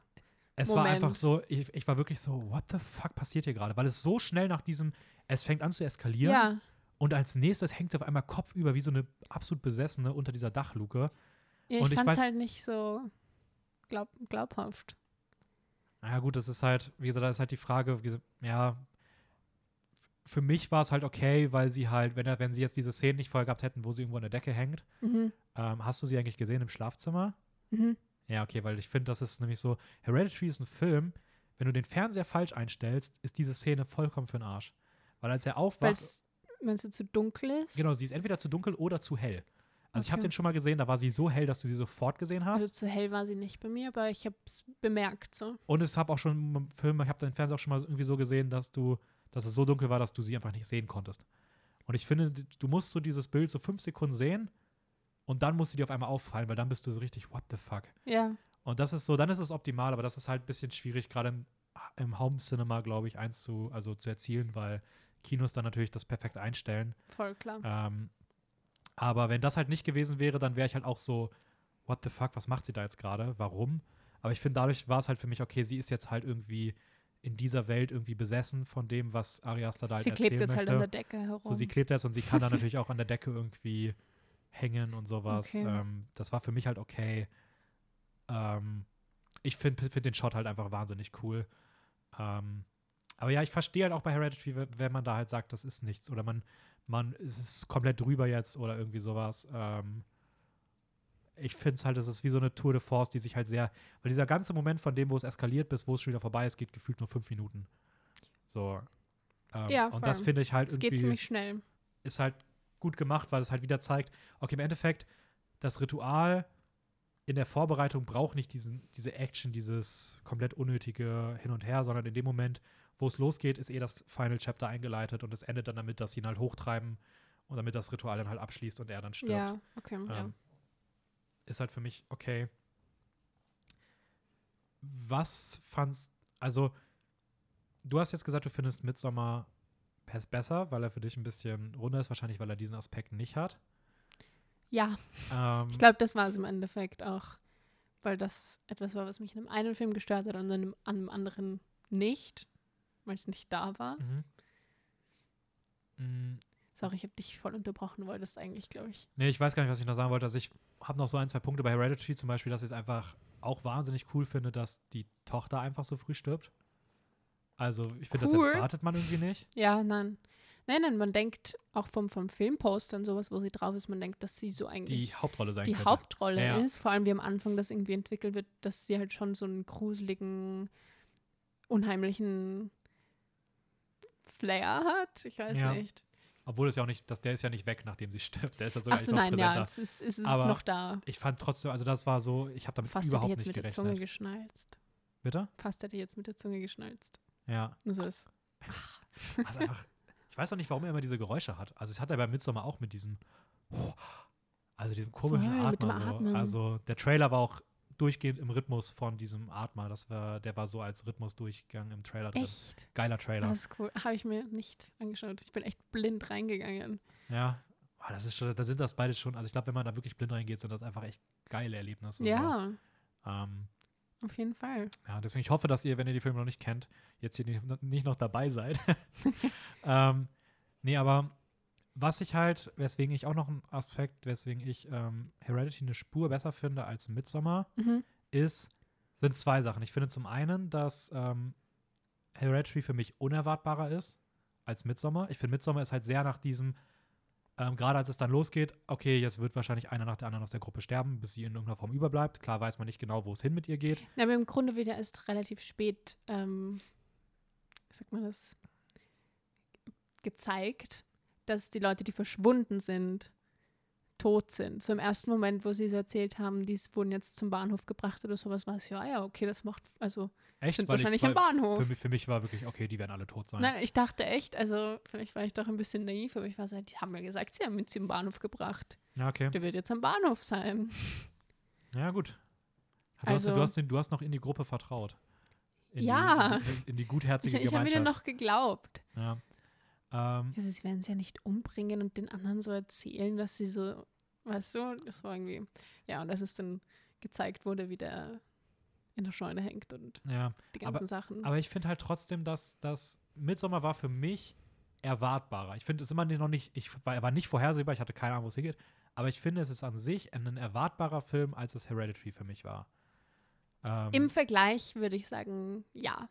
und Also Hereditary war auf jeden Fall, du wusstest nicht, ja, wo, wohin sich das noch entwickelt. keine Ahnung, du wusstest auch überhaupt nicht, wer Was für eine Rolle die Mutter noch spielt, was für eine Rolle die Tochter noch spielt. So Ja. Man weiß es jetzt eigentlich. und nicht. was dahinter steckt und sowas. Genau, Wohl auch, dass man natürlich nach dem Film immer noch so viele Fragezeichen im ersten Moment vielleicht erstmal hat. voll. Ähm, und ich finde, das Zweite ist, ich finde das persönliche Drama, was erzählt wird, was hinter dem Horror steckt, finde ich auch in Hereditary eine deutliche Spur stärker nochmal als in Midsommar. Wirklich? Ja, ich finde diese, diese Mutter, Mutter-Sohn-Beziehung, die zweimal komplett eskaliert, einmal am Essenstisch mit dieser unfassbaren Rede Oh von Gott, Toni das war Collette. so schrecklich. Und dann dieser komplett geisteskranken Traumszene nachts mit diesen heftigen Sprüchen, wo sie sagt, sie hat versucht, ihn abzutreiben mehrmals und sie wollte ja, nicht. Ja, ja, und auf einmal ist sie mit, mit, mit Brennen, mit Farbzeug oder irgendwie sowas übersch überschüttet, womit sie sich dann zündet dieses Streichholz an und sowas.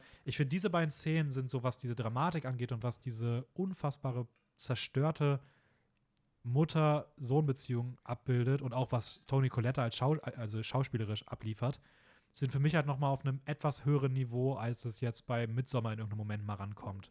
Was diese persönliche, das persönliche Schicksal angeht oder gerade auch diese Beziehungsproblematik zwischen den beiden, das ist für mich halt bei weitem nicht so tiefgehend, wie es halt das Hereditary schafft.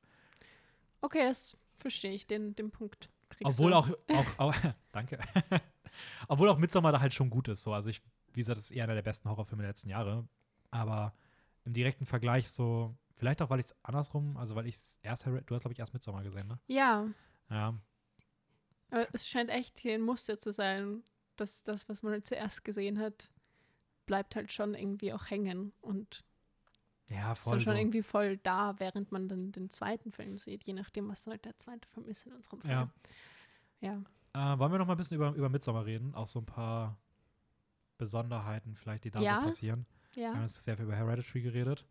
Ähm, was, was fandst du so war die heftigste Szene bei, bei Midsommar oder so, die dich am, Die heftigste die dich so am meisten Szene. bekommen hat oder die du, die dir, oder was waren so die Szenen, die dir sehr krass in Erinnerung geblieben sind? Jetzt, wo du mich so direkt fragst, also was das erste, was mir jetzt in den Kopf gegangen gekommen ist, ist eigentlich diese Szene, wo Christian Christian irgendwie ähm, quasi Drogen eingeflößt bekommt und dann irgendwie doch dazu gezwungen wird, mit der äh, Mhm. mit dieser 17-, 16-jährigen ähm, Sex zu haben und sie sind umzingelt von alten Frauen, jungen Frauen. Nein, es sind hauptsächlich alte Frauen und alle.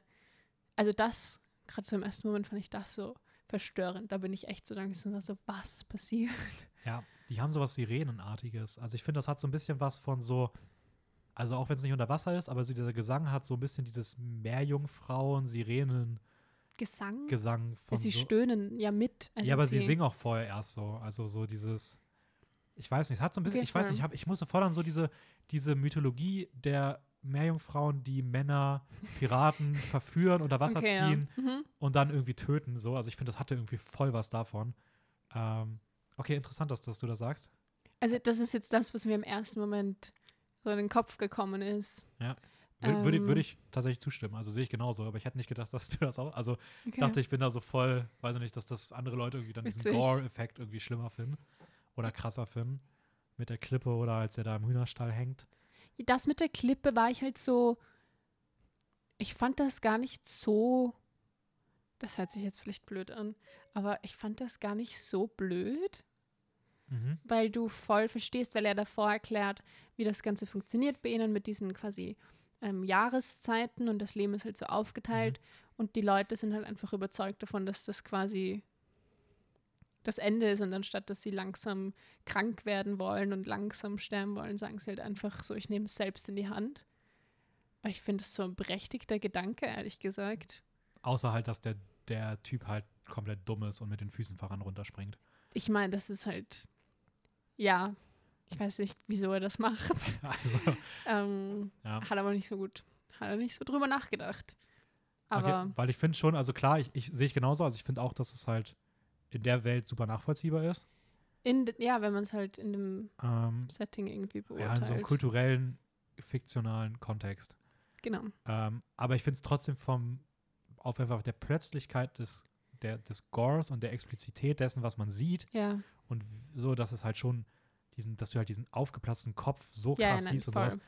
Also ich finde, diese, diese Gore-Effekte sind halt schon sehr, sehr, sehr verstörend. Aber ich finde auch, dass die Szene mit diesem, ja, mit diesem orgienhaften Sirenen, Sex, Kreis, weirden Gesangzeug einfach so, die ist halt, ich, also das ist die beste, oder nicht die, also doch, für mich auch die beste Szene im Film. Auf jeden Fall Ähm, gerade als dann noch ja, gerade als dann noch dieser Gegenschnitt kommt zu ihr und den, wie sie halt mit den Frauen schreiend im anderen Raum sitzt und Ja. so diese Parallelität zwischen diesen beiden Settings gerade. Aber es ist Ähm, auch irgendwie schön, dieses ähm, Empathie-Ding, was diese Gruppe oder was dieser Kult immer macht, mhm. dass sie immer miteinander fühlen. Auch als eben der Dude mit den Füßen voran runterspringt, leiden sie ja quasi auch alle mit ihm mit. Ja. Das ist immer so ein kollektives Leiden, was dann auch immer den Kontrast hat dazu, wie die Beziehung zugrunde geht, weil der Christian, wie er heißt, absolut keine Empathie für seine Freundin zeigt. Ja, absolut nicht. Und Also nochmal so und, zusätzlich. und vor allem halt auch am, im Finale dann halt, als, als die, dieses Ding da verbrannt wird und ähm, Christian ja in seinem Bärenkostüm ähm, Mhm. zuerst, zuerst Feuer fängt und kurz danach dann der, der Dude aus der Gemeinschaft Feuer fängt und ja auch anfängt zu schreien. Und erst ab dem Moment, wo der Dude aus der Gemeinschaft anfängt zu schreien und nicht als Christian verbrennt, fühlt sie es ja außen auch. Also Ja. sie, also die ganze Gemeinschaft fängt ja auch dann an, so dieses, diesen Schmerz mitzufühlen. genau. Und sie fühlt es ja auch mit und dass sie halt damit sozusagen symbolisch auch in dieser Gemeinschaft angekommen ist und sich von ihm halt komplett gelöst hat. Voll. Ähm, das ist schon, das ist halt schon extrem cool gemacht, so ähm, von, von, von Ari Aster. Ähm, aber ja, ich finde es cool, dass du die, die Szene sagst. Du hast vorhin mal irgendwann gesagt, dass du ein ganz grundlegendes Problem mit ihm hast. Ah, äh, ja. Was in beiden Filmen, glaube ich, drin ist, so wie ich es rausgehört habe. Ja. Ich bin, ich bin gespannt, also was du dazu sagst, aber Mhm. also das eine Problem, das ich habe, was ich auf jeden Fall in beiden Filmen auffällig finde, ist die, die, ich weiß nicht, wie ich sagen soll, die Dämonisierung, ist das ein Wort? Mhm. Also quasi die dämonische Darstellung von psychischen Krankheiten, Okay. Mhm. was in beiden Filmen so ist. Ich meine, in Midsommar beginnt es damit, dass man eben sieht oder hört eigentlich, dass Dannys Schwester bipolar ist Mhm. und immer Episoden hat und eigentlich immer nur quasi eine Last ist für alle um sie herum und dann bringt sie aufgrund dessen die Eltern um und bringt sich selbst um und ist halt eigentlich einzig und allein der, der Grund für Dannys Trauma und das ist schon mal so, ich weiß nicht, das alles, weiß ich nicht. Ja, okay, sie ist bipolar und das, deswegen macht sie dieses schreckliche Aber würdest, diese aber schreckliche würdest Sache. du bei Midsommar denn auch von Dämonisierung sprechen? Weil ich habe, ich finde nicht, dass der Film in irgendeinem Moment dämonisiert Ich, ich weiß nicht, ob in dem Fall Dämonisierung das richtige Wort ist. Bei Midsommar, in genau dem Moment ist es halt einfach, wieso? Also ich verstehe es nicht so richtig. Und dann später kommt ja noch irgendwie das, ähm, wie wird das genannt? Das Orakel oder so. Ähm, wo quasi mit durch Inzest bewusst Mhm, mhm. diese ähm, komplett schrecklich aussehende Person irgendwie erschaffen wird und natürlich auch irgendwie eine Behinderung hat. Und das wird da schon genutzt als Schockfaktor und irgendwie, ja, stimmt schon. ja. Und in, in Hereditary ist mir das halt zumindest im ersten Moment, vielleicht weil ich davor mir auch schon so ein bisschen Gedanken drüber gemacht habe, das Ganze noch mehr aufgefallen, wo sie in dieser Runde sitzt und den, den Leuten erzählt von ihrer, äh, weiß ich nicht, diese Trauerrunde. Und sie erzählt, ja, ihre Mutter hatte DID, also, oder ich glaube, die DIS heißt es auf Deutsch, so dissoziative Identitätsstörung. Mhm. Ähm, was ist, wo sich so durch Trauma so verschiedene Persönlichkeiten teilweise bilden. Und ich, ich schaue mir manchmal so YouTube-Videos dazu an von halt Betroffenen, die drüber reden und die leiden halt teilweise komplett darunter, dass sie zu solchen, dass sie so als Teufel irgendwie dargestellt werden und eine Gefahr für alle um sie herum und sowas. Und in Wahrheit können sie erstens absolut nichts davor und zweitens sind die meisten komplett harmlos. Und ähm, genau, und dann wird noch erzählt, ihr Bruder war irgendwie schizophren und hat sich umgebracht und ihr Vater hat sich zu Tode gehungert. Und dann kommt noch die Tochter, die, wo es nie angesprochen wird und sie schaut einfach nur irgendwie seltsam aus und macht gewisse Sachen seltsam und dadurch wird sie gleich so, also bekommt die, sie hat so gewisse Autismusmerkmale, wo ich halt nochmal ein Riesenproblem damit habe, dass man das so, ähm, also ich finde halt in dem Film fällt es halt noch mehr auf, dass das irgendwie so miteinander verknüpft wird, diese Darstellung von psychischen Krankheiten und dass dieses Leid der Menschen, die es wirklich gibt, genutzt wird, um andere Leute diesen Schock und den Horror zu vermitteln. Mhm. Ähm, Weißt du, was ich meine? ja, nee, kann, ich- kann ich auf jeden Fall, also verstehe ich auf jeden Fall. Ähm, die, die, hm, die Frage ist halt, zum einen, also gerade auch jetzt bei Hereditary, ist halt die Frage, wie viel ist im Film wirklich konstruiert und wie viel ist es einfach auch so, weil man es halt so wahrnimmt. Also ist es nicht, also es ist, glaube ich, auch zum gewissen Weisen, dass man einfach in dem Moment das da reinschreibt, weil man einfach das Gefühl hat, dass es jetzt genau dafür da ist. Aber vielleicht ist es manchmal einfach auch einfach nur hm, ja, schwierig. Ich nee, glaube an sich, an sich, an sich gebe ich dir da schon recht. Also ich würde, ich, ich sehe es halt genauso.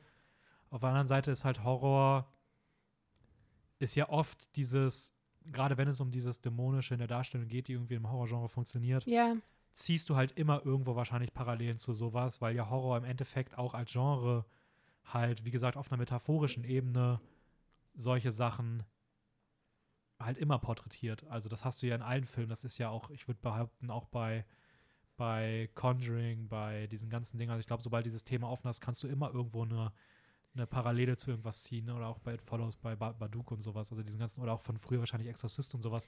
Habe ich jetzt zwar noch nicht gesehen, aber ich glaube, die gehen immer in diese Richtung, dass die Ja. natürlich irgendwie in der in der Gestaltung dessen, in der Konzeptu Konzeptualisierung, wenn du dir überlegst, okay, du willst irgendwie sowas machen, du erfindest das ja nicht aus dem Nichts, sondern du nimmst ja irgendwie wahrscheinlich irgendwas Normiertes in der Form, was, oder orientierst dich an irgendeiner Form an einem, an einem realistischen Abbild. So, die Frage ist halt, wie viel dann halt wirklich bewusst so ist oder wie viel einfach dann im Nachhinein reingelesen wird oder erkannt wird. Klar, bei Reddit ist es jetzt schon sehr deutlich, dass da man auch wirklich sagt, okay, das ist halt, das, das liegt da halt vor.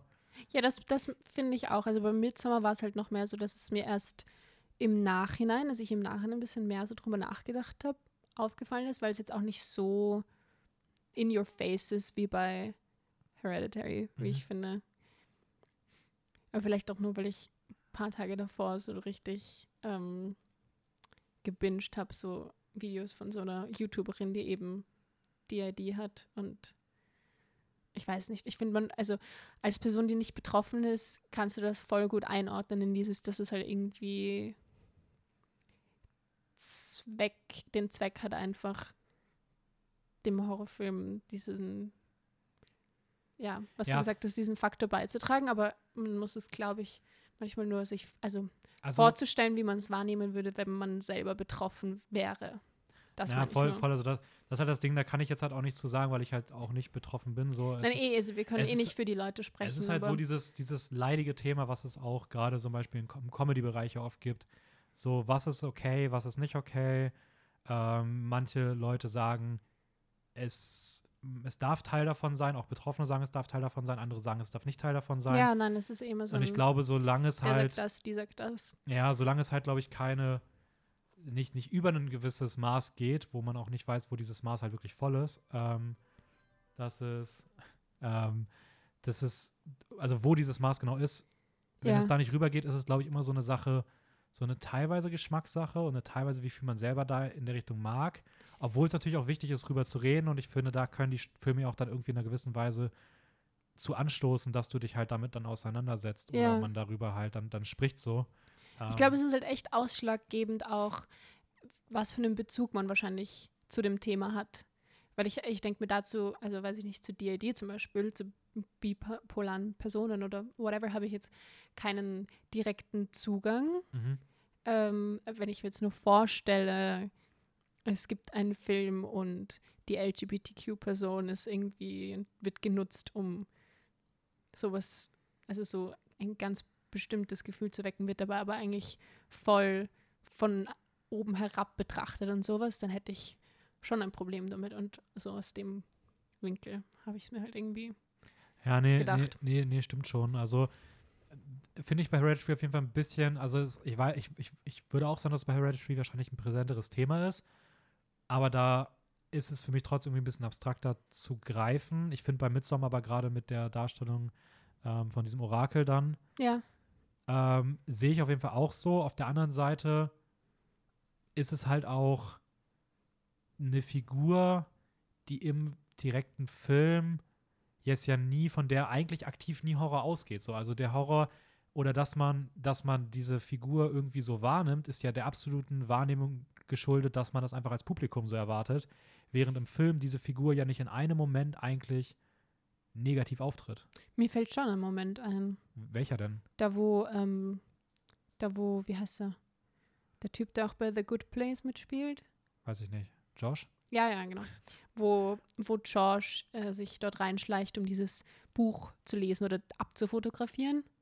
Mhm. Da kommt ja dieses Orakel mit irgendwie dem. Nee, das ist, da- das ist meiner Meinung nach nicht das Orakel. Nicht? Nee, das Orakel liegt hinten auf dem Bett in der Ecke und tut nichts und es kommt einfach irgendwer anders rein und tötet, hat, diesen, hat das Gesicht halt von Mark übergezogen, den er gehäutet hat. Oh. Hat das über, aber das ist, wenn, wenn man das anschaut, dürfte das nicht das Orakel sein. Okay, ich hab das, dann habe ich das vielleicht falsch wahrgenommen. Aber ich bin, mir, ich bin mir noch nicht hundertprozentig sicher. Aber ich habe nämlich gestern genau auf diese Szene geachtet, weil es mich interessiert hat. und du Und es kannst es sah, nicht 100% sagen? Nee, und es sah nämlich nicht danach aus. Die Augen und auch so die, die, die, dass der halt vorher noch in der Ecke lag ja. und diese Figur dann halt durch die Tür reinkommt, was man im Spiegel sie sieht, ergibt halt keinen Sinn, wenn es Okay. diese Person wäre. okay, dann ist Und es wahrscheinlich Und der deswegen, Dude, der ihm gesagt hat, er soll nicht auf das Buch. Ja, deswegen, und deswegen tut diese Person Okay, an ja. sich eigentlich nichts Böses, sondern wird halt von der Gesellschaft, die sie selbst erzeugt hat durch diesen Inzest-Ding halt irgendwie auch so als sonderbar dargestellt, während er aber eigentlich gar nichts macht. Okay, ja, nein, ja, voll. Und- okay. Wird irgendwie auch als, man erwartet halt die ganze Zeit, da kommt was, obwohl im Endeffekt das eine ganz normale Person ist. Also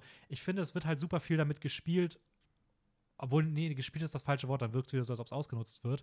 Aber, Aber ist es nicht auch irgendwie ähm, von, vom Trailer teilweise so der das Bild, das man sieht, quasi bevor man auf den Trailer klickt, ist ein Bild von dieser. Ja, das, das, das, das schon, da ist halt wieder, also das ist halt diese e- elendige Debatte bei Trailern, aber da kann halt jetzt auch der Filmemacher wenig zu, weil der ja selten den Trailern Auftrag gibt, sondern das Studio das einfach schneidet Okay, ja. und man da sich überlegt, wie man. Aber Ja. da ist auf jeden Fall, da, da würde ich auch sagen, ist auf jeden Fall ein Problem, aber ich Mhm. finde die Trailerkultur heutzutage eh beschissen.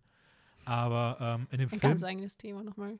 in dem Film selbst, finde ich, ist es dann halt eher so, es, es, es, es löst vielleicht aus, dass man darüber redet, warum man denn überhaupt vielleicht denkt, dass das halt, also, dass man sagt, okay, nur weil es anders aussieht, erwartet man, dass, es, dass der Horror davon kommt, aber im Endeffekt macht es nichts. Ähm, und ja, gut, bei Hereditary ist natürlich jetzt, da kann man halt mit dieser Dämonisierung halt viel, viel sehen. Mhm. Ich würde halt auch behaupten, dass viel daraus kommt, dass er einfach sich an Stereotypen, also nicht an Stereotypen, aber an diesen Vorbildern von der früheren Zeit orientiert hat, die halt auf sowas noch anders zurückgreifen. Ähm, ja, weiß ich nicht. Vielleicht wollte er es auch zumindest ansprechen, dass man halt zumindest im Nachhinein irgendwie auch darüber redet, weil natürlich auch so ein Horrorfilm was sehr Metaphorisches ist und ja auch keine, keine Gesellschafts kein Gesellschaftsbild entwerfen will. So, also ähm, ist ja was anderes als ein Drama jetzt, die dann oder eine Komödie. Ich finde, wenn eine Komödie sich über sowas lustig macht, finde ich es immer noch mal weitaus problematischer. Ja, Oder ja, wenn in einem Fall Drama einfach falsche Wert, Werte komplett vermittelt werden, Ja. ist für mich auch noch mal deutlich kritischer zu betrachten Mhm. als ein Horrorfilm, der irgendwie damit ja eher nicht spielt, aber so anstößt, weil wir als Publikum einfach dann darauf aufspringen. So, das ist ja, sagt ja eher was über uns aus als über den Film, finde ich. Ähm, obwohl Ich der Film nicht. natürlich auch in gewisser Weise natürlich das irgendwie ja auch dann teilweise schon so inszeniert, so. Wir haben halt vorhin schon so gesagt, eigentlich macht der, also eigentlich macht Ari S ja nichts so zufällig, überlässt nichts dem Zufall. Ja. Ja Und gut, ich glaube auch, wenn er das drin hat, macht er es nicht des Zufalls wegen. Also ich glaube schon, dann ist ihm das, das bewusst so. Hat sich schon was dabei gedacht. Ich Ja. würde mal gerne mit ihm drüber reden, was er sich genau gedacht Wir hat. können ja mal fragen, ob er mal für ein Interview vorbeikommen möchte.